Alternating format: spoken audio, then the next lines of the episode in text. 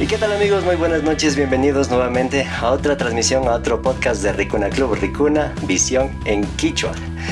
No sé si alguna vez les ha pasado que tienen algún conflicto laboral y resulta que hay una forma ideal de comunicar las emociones a las demás personas. A veces hay problemas en los trabajos o hay trabajos que no te dejan dar el 100%. En esta ocasión tengo una invitada muy especial, Anita Castro, una psicóloga clínica excepcional en su trabajo. Eh, nos aceptado esta invitación y ella nos va a aclarar muchas de estas dudas en cuanto al aspecto laboral.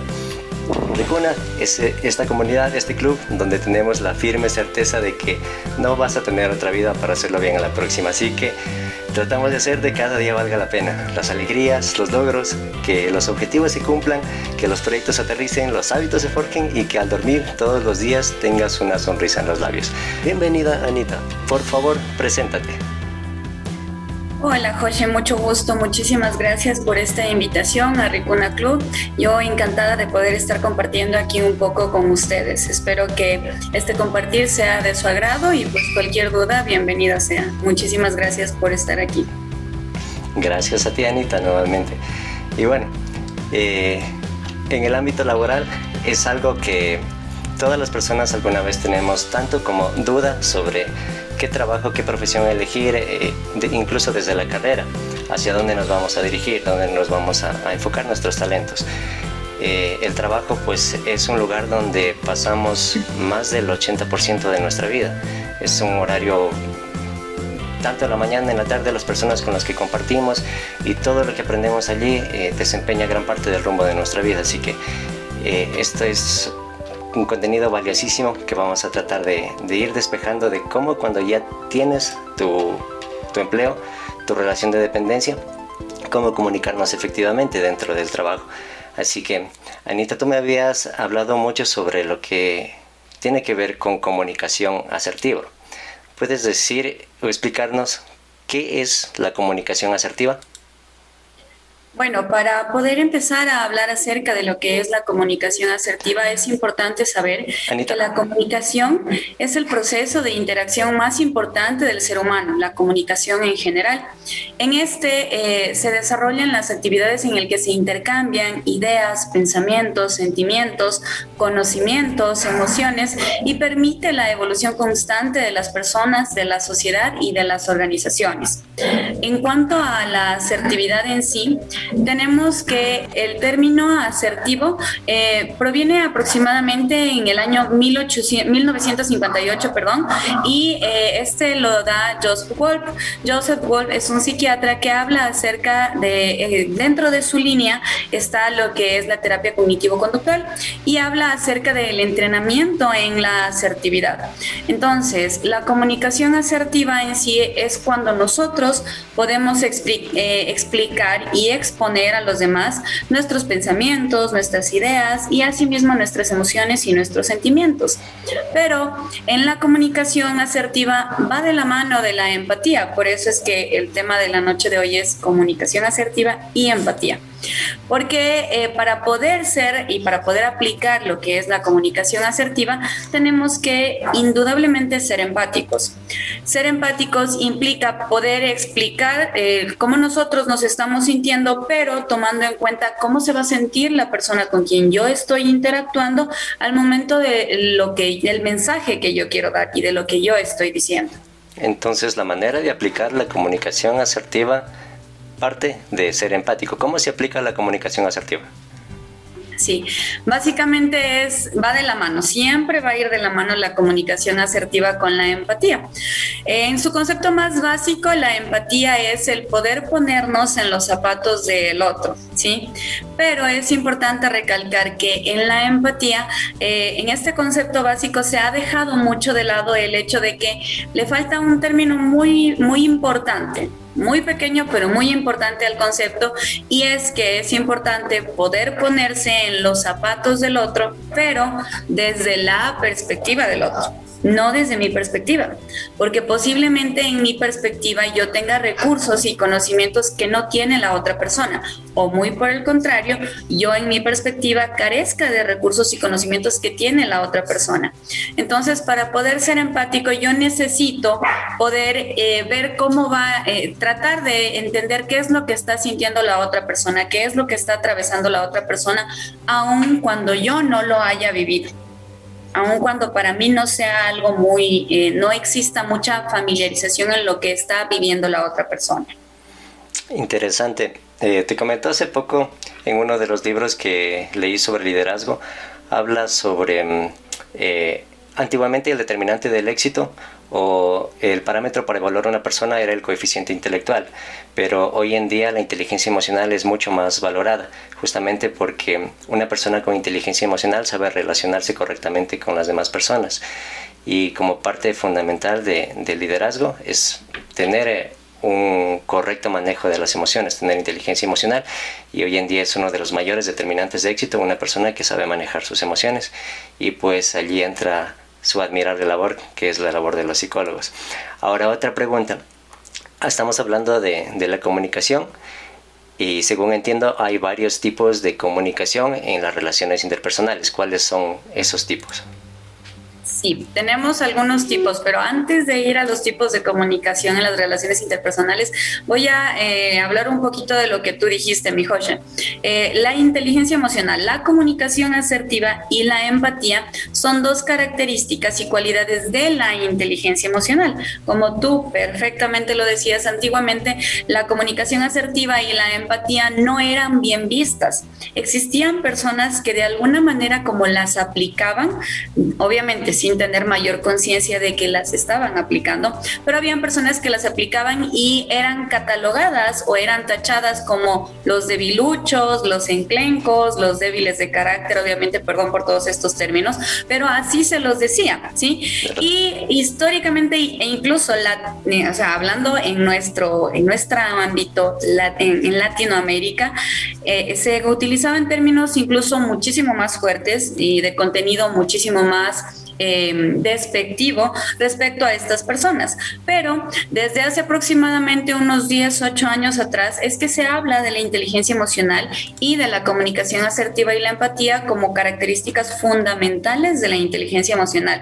Y ahora, por el contrario, se habla muchísimo y se tiende muchísimo a buscar a personas que tengan un adecuado nivel de eh, inteligencia emocional para poder relacionarse con las demás personas, ¿no?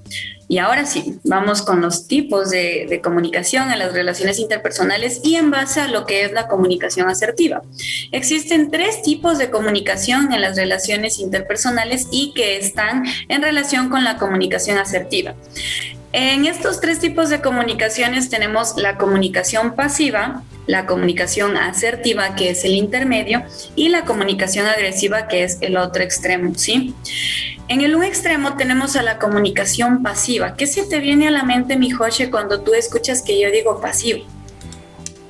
Más lo entiendo como eh, cuando predomina el escuchar más que el hablar, porque igualmente en el último libro de, de inteligencia emocional que leí, y en el arte de hacer preguntas de James Williams dice que el cerebro límbico del ser humano está configurado para responder, más no para escuchar.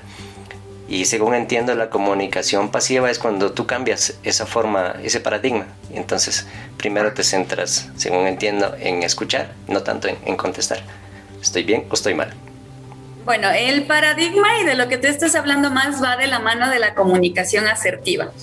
¿Qué es el antónimo? ¿Cuál es el antónimo de pasivo? Activo. Si no es pasivo, es... Activo. Exactamente, ¿no? Y si es activo, reacciona. Si es pasivo, no reacciona, ¿sí? Una persona que tiene comunicación pasiva es una persona que permite que los demás le traten mal, le griten, le insulten, le falten el respeto y no reaccionan ante lo que los otros le están diciendo. La comunicación pasiva, eh, las personas con este tipo de comunicación tienden a ser personas que como comúnmente se les dice suelen ser sumisas. ¿Sí? Suelen permitir que el resto de las personas les pisoteen, les traten mal y no, eh, no permiten o no, no hacen respetar su punto de vista.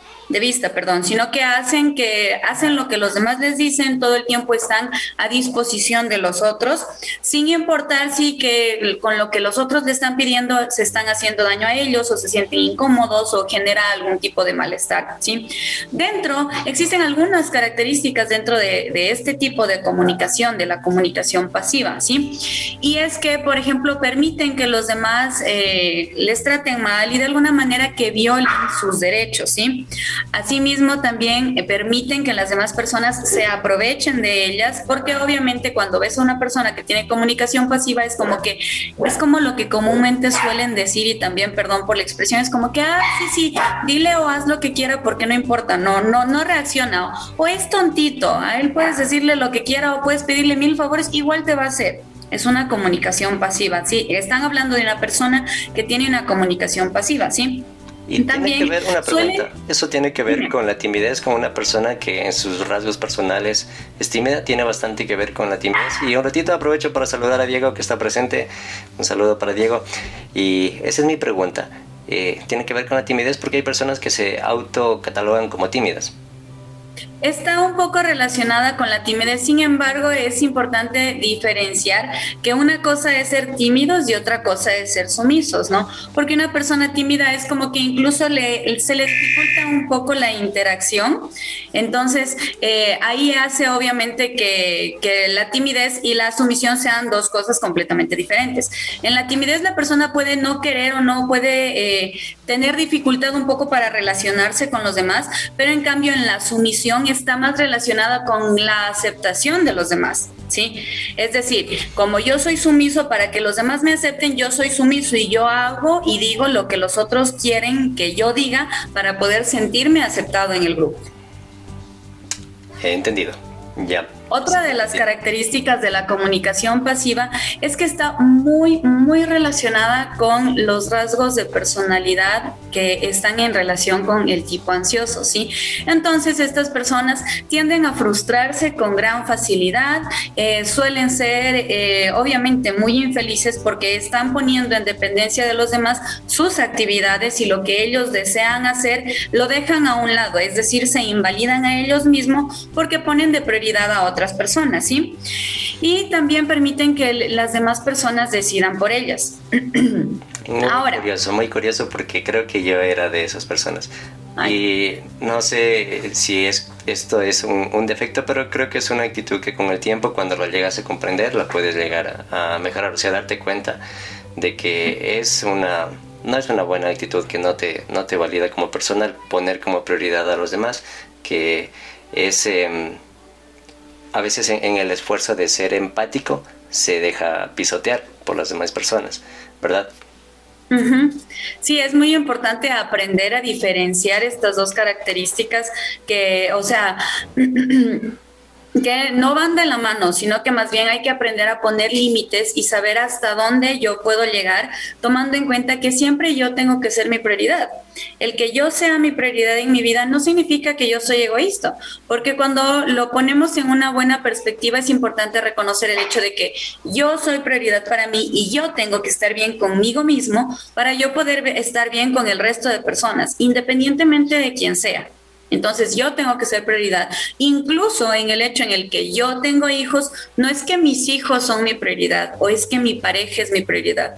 Porque mientras yo no sea mi prioridad, yo no puedo estar bien con mis hijos. Si yo no estoy bien conmigo mismo, no voy a estar bien con mis hijos, ni voy a estar bien con mi pareja porque voy a estar irritable, ansioso, mal genio, y un sinnúmero de, de, características un poco negativas que van a obviamente ir afectando las relaciones interpersonales. Pero bueno, como te había dicho yo, me extiendo mucho por todos los lados, así que voy a regresar justamente a antes de, los tipos de comunicación. Muy bien. Kevin pregunta si es que esto es similar o tiene que ver eh, con las personas eh, extrovertidas o introvertidas. Según entiendo, son rasgos característicos de la personalidad. ¿Tiene que ver? Sí está un poco relacionado lo que es la comunicación con la introversión, o sea, la comunicación pasiva sí está un poco relacionado con la introversión, sí, porque obviamente las personas que tienen, eh, que son, eh, que tienen características de personalidad que son extrovertidas, como que es más fácil que ellas puedan hacer, defender sus derechos. En cambio, los introvertidos es como tienden a ser un poco más pasivos, no siempre, y no es que es, es una característica que fijo y por ley va a ser así. ¿No? Pero sí está un poco relacionado con los tipos de, en los rasgos de los tipos de personalidad, sí está relacionado a las personas introvertidas que tienden a tener una comunicación pasiva. Sin embargo, sí pueden generar un aprendizaje de eh, tener una adecuada eh, comunicación asertiva al momento de tener un entrenamiento en habilidades sociales. Pero ese es otro tema. Sí. También no me voy a ir para otros temas. El tema de habilidades sociales es inmenso y es un tema exquisito. Diego pregunta si es que el tema de la empatía puede que las personas pierdan un trabajo. ¿Cómo así? O sea, sin empatía, si por no tener empatía pueden perder un trabajo. Ajá. Pero por supuesto, es que la empatía es, es la base fundamental de, la, de las relaciones interpersonales. Es que no es lo mismo que yo le diga a Diego, por ejemplo, sin empatía. Diego es que todo el tiempo llega tarde, es un impuntual y a la empresa no le importa que usted esté todo el tiempo llegando tarde. ¿Sí? O que, por ejemplo, por el contrario, incluso Diego llegue y diga, ah, sí, es que llegué tarde, es que me quedé dormido, es que tenía otras cosas, es que estaba chuchaqui eso es no tener empatía, ¿no? Y obviamente por todo ese tipo de cosas fundamental que va a tener dificultades en las relaciones laborales, ¿no? Y, es distinto a que, por ejemplo, eh, la persona con quien trabaja Diego le diga, por ejemplo, oh, perdón Diego que le tome de, ejemplo, ¿no? La persona que trabaja Diego le diga, no, es que Diego usted tiene un excelente trabajo en equipo, es una persona que eh, se adapta con gran facilidad a los ambientes, sin embargo nos gustaría que sea un poco más puntual no es lo mismo, ¿verdad? Son dos, dos tipos diferentes. Y no es lo mismo tampoco que Diego diga, ay, es que discúlpeme, hoy día se me hizo tarde porque es que pasaron un montón de cosas y a todo el mundo nos pasa, a todo el mundo nos pasa que llegar tarde. Pero es la forma en cómo yo lo voy a decir.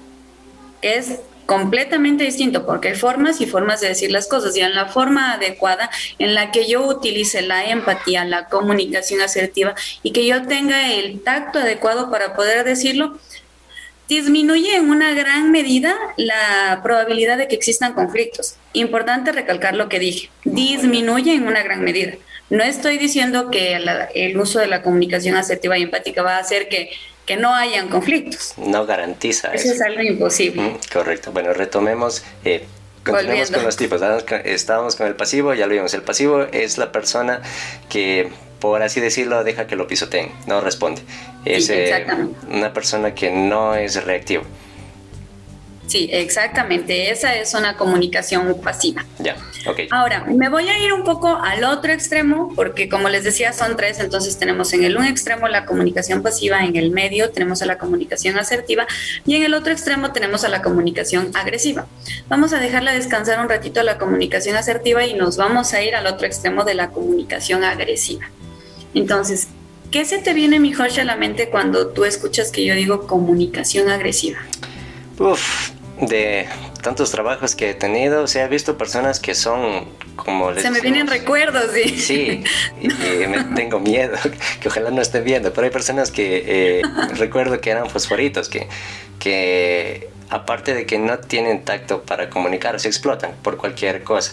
Según como veo, eh, una persona así que con comunicación agresiva, ni, no, no tiene tacto, sino que va al grano y te reclama, no importa si es que tú estés bien, estés mal, te hirió tus sentimientos, te hizo llorar, te mandó a llorar en el baño, no le importa nada, simplemente lo soltó y, y ya. Perfectísimo, mi Jorge, perfectísimo. Exactamente así es una persona que tiene una comunicación agresiva. Como su nombre muy bien lo dice, se enmarcan muchas de las veces en la agresividad, entonces suelen utilizar insultos, gritos, vociferaciones, malos tratos. Otra de las características de las personas que tienen una comunicación agresiva es que obviamente el tienden a violar los derechos de los demás, no les importa lo que, eh, cómo se esté sintiendo la otra persona con lo que están diciendo. Dentro de las características de, las personas que tienen esta comunicación agresiva, eh, tienden a ser también personas que dentro de los objetivos van a estar siempre de prioridad eh, sin importar lo que las otras personas digan, van a estar de prioridad ellos. ¿Sí? En la eh, comunicación, por ejemplo, pasiva, igual ponen de prioridad a las otras personas, pero se dejan de lado ellos, ¿sí? Acá, en cambio, en la comunicación agresiva se ponen de prioridad ellos, ¿sí? Otra de las características de las personas que tienen comunicación agresiva es que son personas eh, prepotentes, son beligerantes, humillan y desprecian a los demás, como decíamos hace un momento, sin importar lo que esté sintiendo la otra persona, ¿sí? Tienden a ser, como muy bien lo dijiste tú, mi José, tienden a ser personas explosivas, muy impulsivas, que actúan por instinto y por impulso de lo que sucede en ese momento y eh, también suelen ser muy hostiles, ¿sí?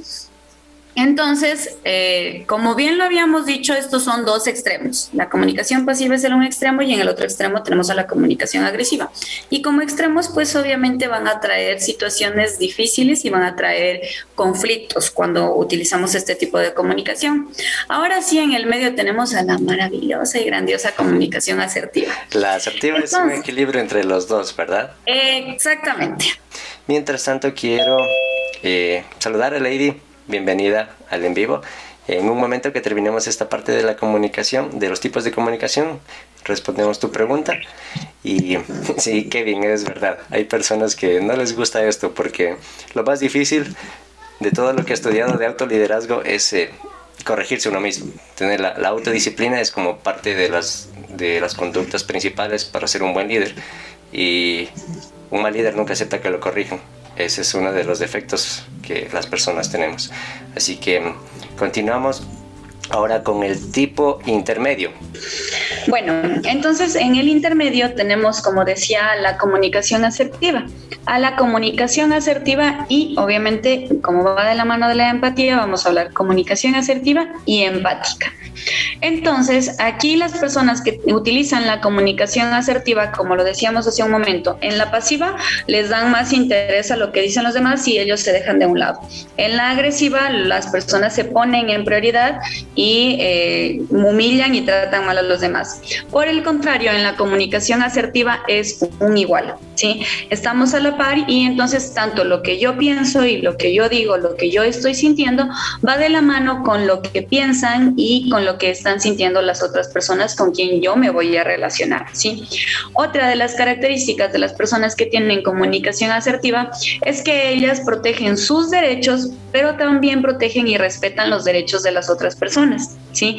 Logran sus objetivos sin pisotear a los demás y por el contrario tienden a tener un adecuado trabajo en equipo es decir, les es más fácil eh, relacionarse con las demás personas e interactuar de manera adecuada para que se vayan dando las relaciones interpersonales, ¿sí? Entonces, otra de las características de las personas que tienen comunicación asertiva, como lo decía hace un momento, está muy relacionado con la, con la autoestima, ¿sí? Entonces, las personas que tienen comunicación asertiva son personas que se sienten bien consigo mismas, tienen confianza y tienen seguridad en sí mismas, pero una seguridad que les permite permite comunicarse con los demás y es una seguridad que eh, no deja de lado a los otros, sino es una seguridad en la que ponen a la par la situación de la interacción y del reconocimiento de nosotros como personas y también del reconocimiento de las otras personas con quien están relacionándose. También eh, son personas que son eh, que pueden expresarse de manera adecuada y que, como lo decíamos hace un momento, tienen un nivel adecuado de inteligencia emocional tienden a ser personas también que deciden por sí mismas y que no permiten que los demás les pisoteen o que les digan qué es lo que deben hacer. Creo que en esta parte es muy importante, o sea, como tú lo dijiste, el equilibrio entre no dejarse pisotear y tampoco ser agresivo, saber comunicar justamente lo que estamos hablando de la forma correcta, sin herir a la otra persona, pero tampoco uno sintiéndose menos. Y creo que con esto podríamos responder la pregunta de Lady. Lady nos dice, Felicidades Anita, excelente profesional. Yo personalmente puedo decirte que era una persona muy tranquila en mi trabajo, pero ahora siempre estoy a la defensiva y esto se debe a que algunas personas han tratado de hacer menos mi trabajo y ahora soy de las personas que como dirían popularmente no me dejo de nadie, pero siento que no soy yo. Uy, ahí es importante tomar en cuenta el hecho de que eh, no podemos tampoco eh, reaccionar con los demás eh, como todo el tiempo a la defensiva, porque sucede lo que bien dice Lady. Al sentir que no somos nosotros, de alguna manera también nos estamos invalidando.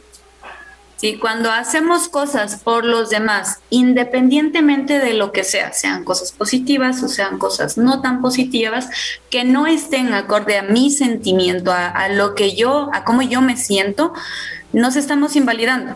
Sí, porque estamos dejando en dependencia nuestras decisiones de las demás personas. Entonces ahí es importante también reconocer, no siempre vamos a poder tener un ambiente laboral eh, como que el más adecuado que nosotros quisiéramos. Y es por el hecho de que justamente estas características y estas habilidades no las conocen todas las personas. Y lamentablemente en muchos de los casos, cuando trabajamos con personas que eh, son de generaciones como que mucho más altas que nosotros, pasa lo que les decía al principio, ¿no? Cuando hablan así, con eh, empleando la comunicación asertiva y empática, es como que a el el debilucho, ya estaba otra vez diciendo cosas este que habla así como, como muy tranquilo, como muy débil. Entonces ahí sí hay que... Eh, Utilizar la comunicación asertiva también para que no permitamos que hagan de menos nuestro trabajo, sino eh, solicitando que se dé una validación y que eso es súper importante en la comunicación. Ya más adelante voy a hablar al respecto. En la comunicación asertiva y en la empatía, el validar las conductas y los comportamientos positivos de las personas. Excelente. Espero que haya respondido, Lady, tu pregunta. Y sí, voy, estoy muy de acuerdo contigo. En verdad eh, no, para mí al menos no es correcto pagar con la misma moneda. No, si es que esto no va con tus valores, no, no, para mí no deberías hacerlo. Algo muy importante y que todos mis alumnos siempre tienen a la mano es su lista de valores. ¿Cuáles son los valores que a ti te caracterizan, que te identifican? Cuando sientes que estás yendo en contra de uno de estos valores, te estás traicionando a ti. Y esa es una de las peores cosas que puedes hacer en la vida. Nunca puedes, puedes puede que todo el mundo te traicione o puede que tú sin querer traiciones a otra persona, eh, pero nunca puedes traicionarte a ti mismo porque es tu, es tu honor, es lo que tú vales como persona. Entonces creo que eh, cualquier acción que hagas, cualquier cosa de cómo tú actúes, siempre debe estar alineado a tus valores. Eh, ahora vamos con es importante reconocer, mi José, perdón que te interrumpa ahí, que cuando también, o sea, lo que tú le denominas como traicionarse a sí mismo, yo le denomino como invalidarse porque no le estás dando el valor que, que, tú te mereces como persona. Y cuando nosotros nos traicionamos o nos invalidamos, indudablemente, indudablemente nos enfermamos. Muy bien dicho. Y eso es, como algo que va de la mano. Eso es lo genial, que cómo se van equilibrando las dimensiones. Nosotros siempre enseñamos la dimensión espiritual, la dimensión física, la dimensión emocional y mental. Y es verdad que cuando tu dimensión emocional o cualquiera de ellas está mal, la otra falla, se, enferma, te enfermas. Cuando tu dimensión emocional está cojeando, te empiezan a fallar los órganos. Se, hay una consecuencia en tu dimensión física siempre. Eh, ahora vamos con la pregunta de Jorgito. Se conectó dos grandes emprendedores y líderes también. Un saludo a César y Santiago. Vamos con la pregunta de Jorgito. Dice, ¿cómo podríamos incentivar o ayudar a crear esa empatía en las personas? Ya que es un valor que carece actualmente. Pues sí, es muy importante tomar en cuenta eh, principalmente cuando nosotros empezamos a aplicar esto, ahí es fundamental. Que lo hagamos nosotros, que lo cambiemos desde nosotros, desde como comúnmente se dice, desde nuestra trinchera, es fundamental. Porque cuando hay un cambio en nosotros, las demás personas ven ese cambio. E incluso cuando nosotros lo ponemos en práctica, es como que las otras personas se dan cuenta que hay algo diferente. Entonces es como que, ok, si la otra persona está siendo empática, está validando lo que yo estoy sintiendo, sea positivo o no sea tan positivo, entonces yo también puedo hacer lo mismo, ¿sí?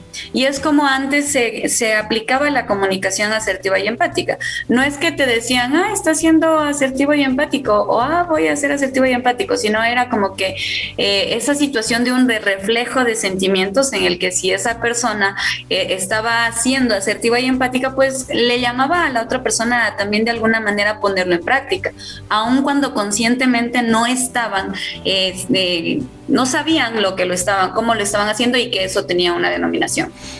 Ese es interesante. Hace poco leí en algunos de los libros de, los muchos que leo sobre un comportamiento reflejo, que es lo que, lo que tú dijiste recién. Había algo en psicología que es un comportamiento reflejo que cuando tú ejecutas una acción y la otra persona en vez de actuar de manera contraria, pues trata de reflejar esa acción.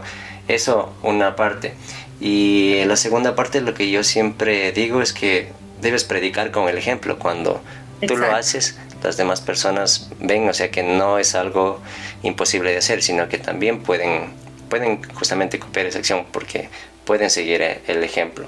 Y ahora mm, vamos a, un saludo a César Hidalgo, un gran líder que, que siempre he admirado, nos dice, en el ambiente laboral creería que va muy de la mano con la diferencia entre un jefe y un líder. Acotando a esta pregunta yo diría justamente eso, que un líder te enseña con el ejemplo.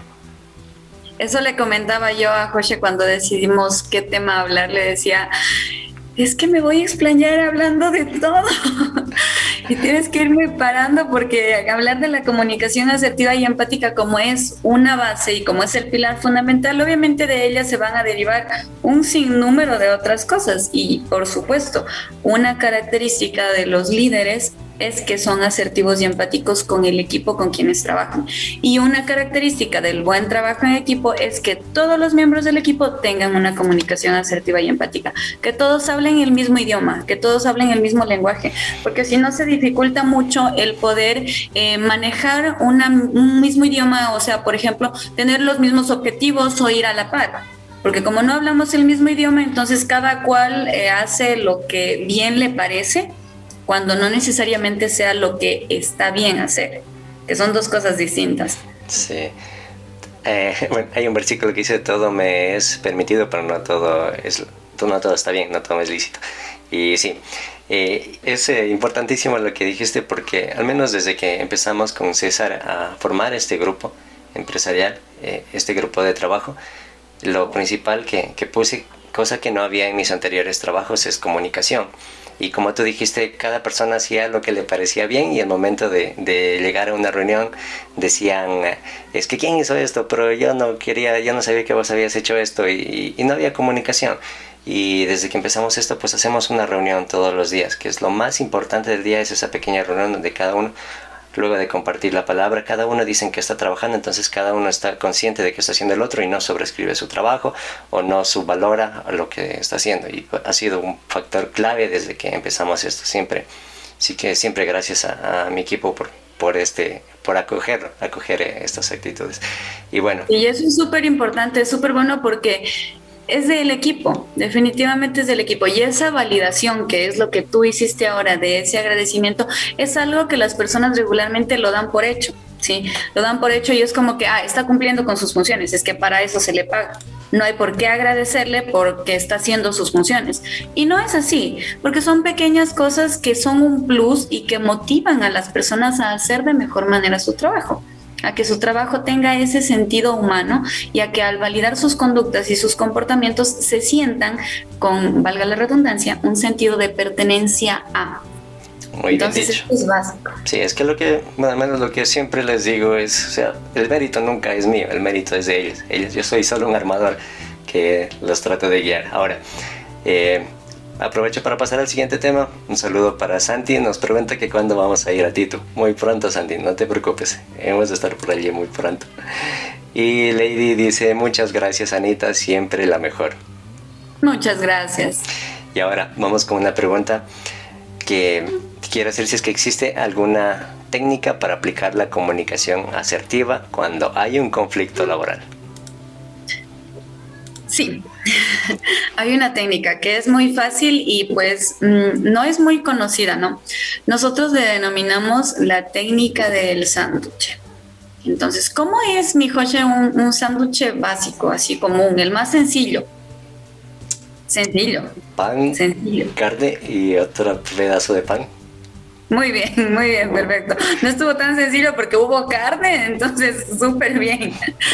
El sencillo, pero es así, es así. El sándwich sencillo es así. Son dos rodajas de pan y eh, el acompañado que puede ser la carne, el jamón, el queso. Muy bien. Entonces, ¿qué es esta técnica del sándwich? La técnica del sándwich implica que las dos rodajas de pan van a ser las cosas positivas sea el comportamiento, sea de conducta, validación de las cosas positivas de la otra persona, ¿sí? Y eh, el intermedio, el acompañante, sea el queso, la carne o el jamón, es el cambio que yo quiero solicitar. ¿Sí? O lo que está generando malestar o incomodidad. Yo es una cuestión muy personal mía, pero yo muy poco suelo utilizar la palabra malo porque no es, no es, no es de mi agrado, por eso han de haber escuchado en todo lo que he hablado que digo, conductas positivas y no tan positivas. Es una cuestión mía nada más. Entonces, en eso consiste la técnica, ¿no? Como decía más o menos hace un momento, no es lo mismo que yo diga, es que usted llega tarde todo el tiempo y estamos hartos de que llegue tarde todo el tiempo. A que yo le diga a la persona, es que usted tiene un adecuado trabajo en equipo, es que usted se acopla muy bien a las solicitudes cuando se le piden. Sin embargo, nos gustaría que intente ser un poco más puntual. Eh, pero igual nosotros reconocemos mucho cómo usted puede adaptarse a las situaciones, cómo trabaja con agilidad, cómo trabaja con rapidez o cómo puede, eh, por ejemplo, estar siempre predispuesto a ayudar. No es lo mismo, ¿verdad? En esos dos ejemplos, en el un ejemplo, cuando nosotros eh, escuchamos solo, ah, es que usted llega tarde todo el tiempo, ¿qué pasa? Nos ponemos a la defensiva, ¿sí? Y cuando nos ponemos a la defensiva, pues salen nuestras mejores ofensas, ¿no? En cambio, en el otro lado, cuando utilizamos la técnica del sándwich, es como que, ay, están reconociendo que sí hago bien las cosas. Sí, sí puedo, sí, puedo cambiar lo que me están pidiendo que cambie, ¿no? Porque de alguna manera están validando mi conducta y mi comportamiento, ¿sí? Ahí vamos a hacer también un pequeño ejemplo de remontarnos cuando éramos más chiquititos, así como hace dos días nomás cuando éramos más chiquititos y estábamos en casa. ¿Qué pasaba con nuestros papás?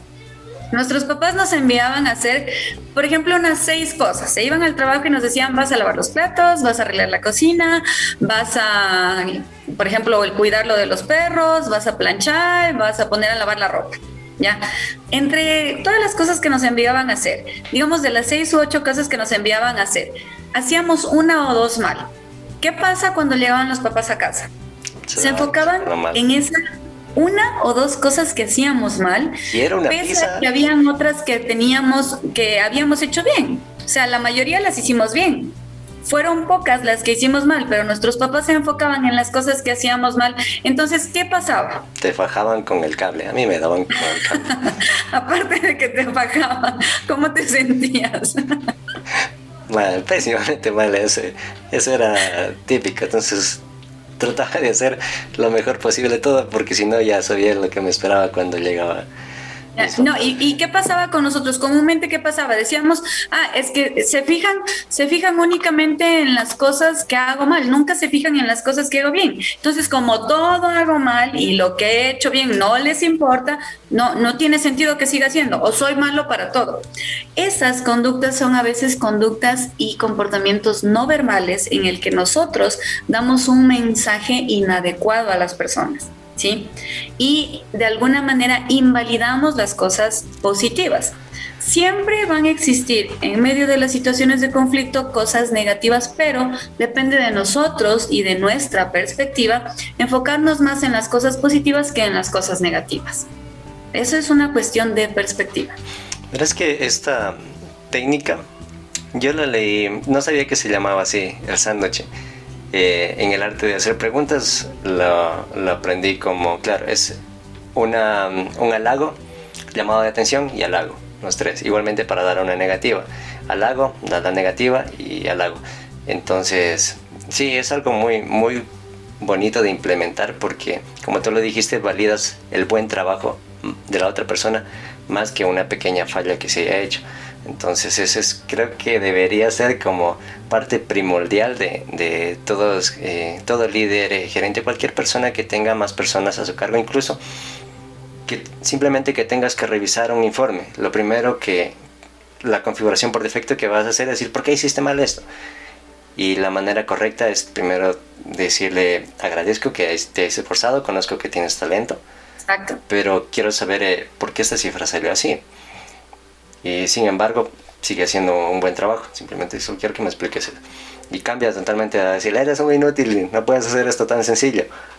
Por supuesto, es completamente diferente y es cuestión de, que nosotros lo apliquemos y de la perspectiva que nosotros tengamos, porque cuando nosotros validamos conductas positivas, la otra persona se siente bien. ¿Sí? Y luego todo el trabajo va fluyendo de mejor manera, ¿no? Y es como que de alguna manera eh, uno como se siente bien las cosas también las hace de mejor manera. En cambio, cuando validamos conductas negativas, indudablemente esas conductas negativas se van a potenciar también. Sí, Porque si yo me siento mal con lo que me están diciendo, entonces eh, la siguiente actividad que me pusieron tampoco la voy a querer hacer bien, porque ya me bajonearon porque ya me ningunearon. Entonces ya, si, de todo lo que yo hago nada vale, no sirve para nada, entonces ¿para qué voy a hacer otro trabajo si igual no va a servir? Eso, bien dicho. Es, un pensamiento generalizado que, que obviamente por, por nuestra situación es que se empieza a dar. Es como el sándwich del chavo, dice César. No, no va por ahí, pero gracias. Y que, lo asocie como, como se le haga mejor, pero que lo tengamos claro que se llama técnica del sándwich y que consiste en validar conductas positivas y comportamientos positivos para solicitar un cambio o para hablar de alguna situación eh, que, que es negativa. Bien dicho. Y creo que de la mano con esto va que tanto si es que tú eres de la parte que recibe el llamado de atención, como si eres quien está dando el llamado de atención, uno siempre eh, está listo para responder, no tanto para escuchar, estás así al, atento a la, jugada para ver cómo le respondo, cómo respondo. Y pues esta es una configuración que viene del cerebro límbico. Siempre el ser humano es reactivo, no es proactivo. ¿Hay una forma o alguna técnica para cambiar esta configuración por defecto? Sí, obviamente poniendo en práctica la comunicación asertiva y la empatía. Sí, porque cuando nosotros, lo que decíamos hace un momento, cuando nosotros nos sentimos atacados, se activa nuestro sistema de defensa, que está obviamente en el sistema límbico, y al activarse nuestro sistema de defensa, también se activa nuestro cerebro ansioso, ¿sí? Las personas cuando estamos en una situación así, nuestro cerebro es como que intenta decirnos, ¿estás en un lugar seguro o no estás en un lugar seguro? Entonces, si no estás en un lugar seguro, tienes que tener tu sistema, activas tu sistema de huida, de defensa, que bien puede ser, o me voy y como es sistema de huida, me voy, me voy a un rincón, lloro, me pongo mal y todo se queda dentro de mí. Y por el otro lado, en cambio, cuando se activa el sistema de defensa, todo lo exteriorizo, pero lo exteriorizo eh, igual de manera inadecuada, de manera inapropiada, eh, y grito y vocifero y, como decía hace un momento, utilizo mis mejores ofensas, ¿no? Entonces sí se puede cambiar esto cuando nosotros ponemos en práctica eh, la comunicación asertiva y empática y empezamos a tener un entrenamiento en habilidades sociales y también un entrenamiento en inteligencia emocional. Interesante la, la parte de habilidades sociales e inteligencia emocional. Eh, según he leído, en este siglo, principalmente donde todo es acelerado, donde el personal cambia constantemente, donde tienes que adaptarte al conocimiento, donde hay, hay un, un, exceso de rapidez de todo tiene que ser ya, eh, se valora mucho en las grandes empresas la inteligencia emocional más que el coeficiente intelectual. Para ti, eh, ¿una vale más que otra, el coeficiente intelectual sobre inteligencia emocional o no? Deberían ir como a la par, pero es más importante la inteligencia emocional, porque el coeficiente intelectual yo puedo ser la persona más inteligente, tener un IQ, o sea, súper bien, de súper dotado, pero si yo no tengo inteligencia emocional, yo no voy a poder compartirlo con los demás yo no voy a poder expresarlo con los demás, no voy a poder generar un aprendizaje ni voy a poder hacer que los demás tengan un aprendizaje respecto a los conocimientos que yo tengo.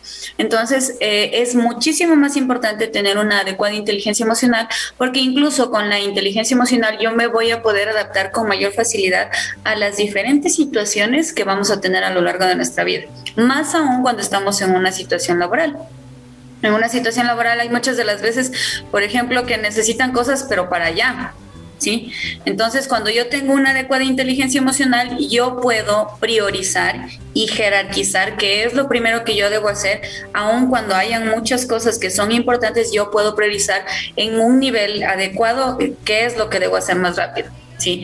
Y yo puedo hacer también generar soluciones que sean adecuadas, generar soluciones que sean proactivas y en lugar de, por ejemplo, cuando yo tengo Por ejemplo, como si yo tuve, tengo un coeficiente intelectual muy eh, elevado, yo puedo tener mucho conocimiento, pero si yo no sé cómo aplicarlo, si yo no sé cómo compartirlo con los demás, no va a tener mayor fruto porque va a ser solo para mí.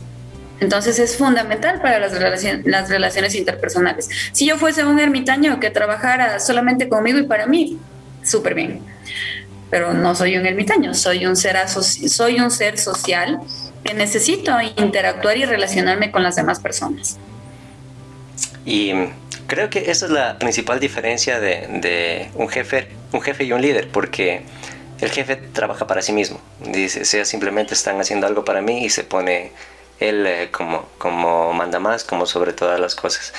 Entonces, ¿tú piensas que la comunicación asertiva es imprescindible en el liderazgo?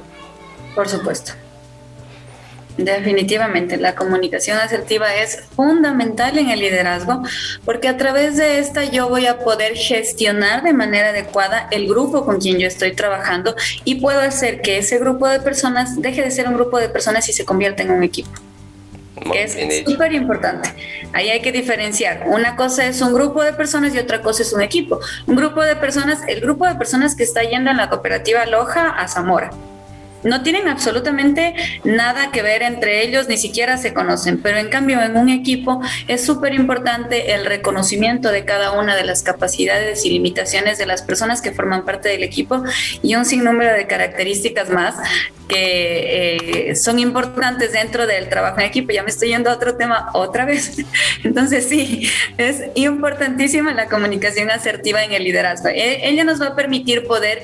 Eh, interactuar de mejor manera con los integrantes del equipo con, en el que yo estoy formando parte, poder gestionar de manera adecuada los objetivos del equipo donde yo estoy formando parte, incluso poder realizar eh, sugerencias o de alguna manera reclamos eh, respecto al funcionamiento de la otra persona.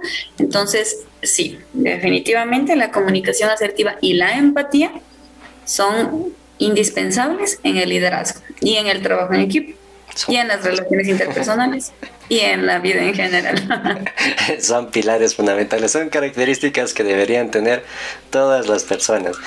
Lady contesta, inútiles, así nos sentíamos. Eh, eso es lo, lo peor que creo que puede pasar, me ha pasado en, en muchos otros trabajos anteriores que, que te ningunean, como tú lo dijiste, y uno se siente inútil. Recuerdo que mm, en un trabajo anterior, empecé a detestar lo que yo más amo hacer, que es programar. Empecé a odiar esto. Y no, no sabía por qué. Y yo mismo me cuestionaba y preguntaba ya por qué. Pues, me encanta hacer esto y lo estoy empezando a odiar. Y me di cuenta que, pues, que tiene gran influencia tanto el ambiente laboral. Y me sirvió bastante que le pedí consejo a mi mejor amigo. Gran error de no pedir consejo a un profesional, sino a alguien que está en mi mismo nivel, en mi misma situación. Simplemente me dijo, que la vida es así, tienes que aceptarlo, no hay nada que hacer. El trabajo laboral es así, te guste o no, necesitas trabajar, recibir tu salario y listo, acéptalo. Yo dije, no, no lo acepto. Y desde entonces, pues hace muchos años, empecé a leer todo lo correspondiente para cambiar eso. Y, ahí pues aprendí que, que el ambiente, una, que yo puedo crear eh, como tú dijiste, la diferencia no solo un grupo de personas, sino que yo también puedo crear un equipo donde puedo aplicar todo lo que, lo que no hicieron conmigo mis anteriores trabajos, mis anteriores empleadores. Entonces, eso es lo que, lo que ahora procuro. Y gracias a, ese mal consejo de uno de mis mejores amigos, es que también he, podido, al, al, menos intentarlo, puedo decir, al menos intentarlo. Y, ¿qué pasa cuando, para las demás personas cuando hay esta situación? Cuando el ambiente laboral se siente tóxico y te impide crecer, porque me di cuenta que era eso, me estaba impidiendo crecer. No, no podía, me estaba quedando estancado, no podía crecer más. Y mm, lo que pensé pues fue en renunciar y bueno, sí, lo hice, renuncié. Pero ¿piensas que esto es lo ideal o cómo se debería proceder cuando el ambiente laboral es tóxico, por así decirlo? Bueno, eh, ahí es importante tomar en cuenta cómo nos estamos sintiendo nosotros. Y qué hemos hecho nosotros para tratar de, eh, de alguna manera, mejorar ese ambiente, ¿no? Porque también pasa lo que decíamos hace un momento, las personas no saben, eh, porque están acostumbradas a que todo el tiempo el ambiente sea de, de gritos, de insultos, de malos tratos, de invalidar a los demás, de hacer de menos. Entonces también es importante como gestionar de manera adecuada, incluso el hecho de tener estas capacitaciones para que conozcan. A veces también es complejo, pues, o sea, yo no puedo dar de lo que yo no tengo. Si yo no sé de comunicación asertiva y empática, ¿cómo rayos voy a poner en práctica lo que yo no sé? O sea, es, es, bien complejo eso también y es algo que hay que tomar en cuenta, pero es fundamental también el reconocer cómo yo me estoy sintiendo cómo yo me estoy sintiendo en ese trabajo, si es que yo me estoy nuevamente invalidando a través de las decisiones que estoy tomando, pues obviamente eso va a generar también conflictos. Como decíamos hace un momento, ¿no? Va a generar conflictos a nivel personal, a nivel interpersonal, a nivel social, a nivel familiar y es muy, eh, muy importante establecer un adecuado, eh, mm, ¿cómo poder decirlo? O sea, establecer en, una balanza los pros y los contra del trabajo que yo estoy teniendo. Sí, pero obviamente desde el punto objetivo. Eso también es básico. Ser objetivos es súper importante. Cuando nosotros somos subjetivos, lamentablemente nos atamos a una situación de una emoción y las emociones son pasajeras, las emociones son temporales. ¿Sí? Entonces somos objetivos cuando atamos una decisión a algo que viene y va. En cambio, cuando somos objetivos, tomamos un análisis consciente de la situación real que yo estoy viviendo y a través de la objetividad yo puedo tomar decisiones que van a estar mejor fundamentadas, obviamente. Excelente, me encantó lo que dijiste porque sabes hacia dónde vas, sabes a dónde te estás dirigiendo y poder validar si es que el lugar donde tú estás te está acercando a donde tú quieres llegar creo que es primordial. Y es justamente el nombre de este grupo, es Ricuna, es esa visión a donde tú te estás viendo en un futuro y poderte encaminar hacia allá, porque no te sirve, para mí no sirve de nada estar en un lugar donde, donde no te está acercando a donde tú quieres ir, donde te sientes reprimido, donde no puedes desplegar tus talentos, donde te sientes menos y la vida es solo una, no, puedes desperdiciar tanto tiempo de vivir, vivir en un lugar que pasas más tiempo que con tu familia en un lugar donde no estés contento. Para mí eso es, es inaudito, no, no se debería. Recuerdo cuando era niño también un día le pregunté a mi tío porque siempre llegaba quejándose del trabajo y decía, ¿por qué vas? Pero a lo mejor no vayas. Y es que claro, una niña no, no entendía, pero lo, lo, que espero, lo que ansío es que en verdad sea, las personas siempre estén en, el lugar donde puedan desplegar sus talentos y donde sean felices y donde puedan crecer. Y creo que eso pues es muy, muy importante. Además de que, como tú lo dijiste, aprender a, a manejar todas las, todas las emociones, aprender inteligencia emocional para uno poder aplicar en el ambiente en el que se desempeña. Y bueno, creo que con esto hemos abarcado muchísimo y para finalizar, Respondiendo a la pregunta de Anderson, nos pregunta cuáles son los tips para dar una comunicación asertiva. Podemos hacer un resumen de todo lo que hemos hablado.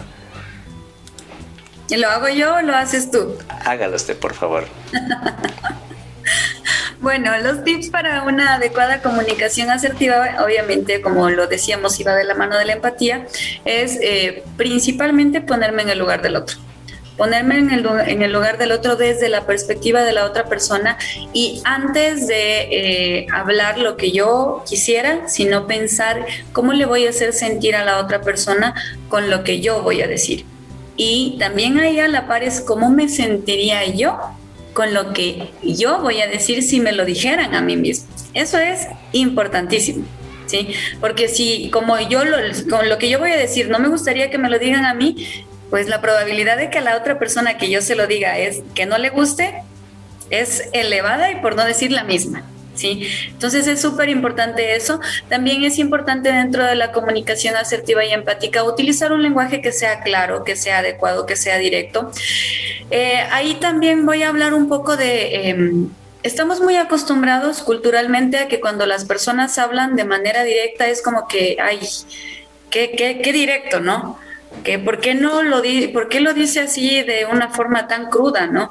Y no siempre es que eh, el decir o el tapar las cosas es la mejor manera. Por el contrario, cuando nosotros somos directos y tenemos una responsabilidad afectiva que es muy importante tomar en cuenta, que va de la mano de la empatía y de la comunicación asertiva, eh, vamos a poder utilizar de manera adecuada este ser directo. ¿Qué implica el ser directo en la comunicación? Decir las cosas de manera clara y concisa. ¿Sí? Para evitar que se preste para malos entendidos, porque entre lo que yo digo y la otra persona entiende, existen un sinnúmero de posibilidades de que se malentienda la información y se malinterprete. ¿Sí? Por eso tiene que ser clara, tiene que ser directa y esta comunicación asertiva y empática también obviamente tiene que tener una buena apertura y buena predisposición para poder contestar preguntas de mi interlocutor y para yo también poder eh, preguntar a la persona a quien está recibiendo el mensaje si captó el mensaje que yo estoy dando. ¿Sí? Como debe ser, no como la otra persona lo puede interpretar, como lo puede suponer, sino como debe ser en sí, con lo que yo estoy diciendo. Claro que si mi comunicación es clara, directa, asertiva y empática, pues habrá mínima probabilidad de que se malentiendan las cosas. Muy bien dicho. Excelente, Ani. Yo para acotar lo último que diría es que tienes que ser tú, desde ti, el cambio que tú quieres ver en las demás personas, ser el cambio que quieres ver en el mundo. Y no es algo imposible, creo que son habilidades que se aprenden. Todo mundo puede aprender, como tú lo dijiste, con la guía correcta. No puedo pedir ayuda de alguien que tampoco sabe. Ahora lo sé. Y qué bonito, en verdad, poder compartir contigo de todos tus conocimientos, de verdad. Te agradezco muchísimo por habernos compartido todo este tiempo, todos estos conocimientos que son invaluables, que a mí me hubiera gustado conocerlos hace muchísimo tiempo.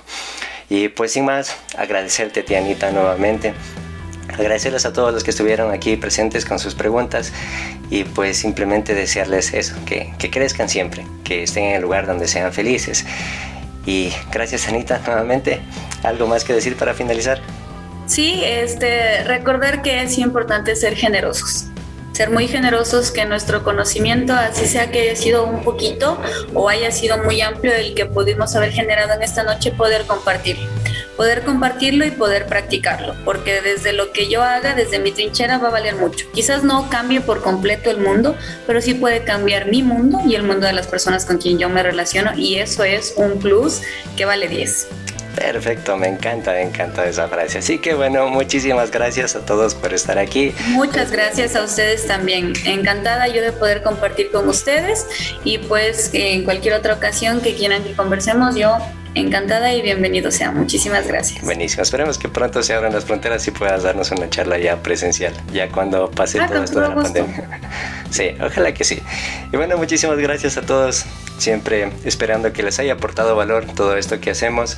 Eh, no olviden pues seguirnos. Eh, los podcasts están siempre disponibles en Apple Podcasts, Google Podcasts, en Spotify y van a estar los videos aquí colgados en las transmisiones, siempre como arroba Ricuna Club.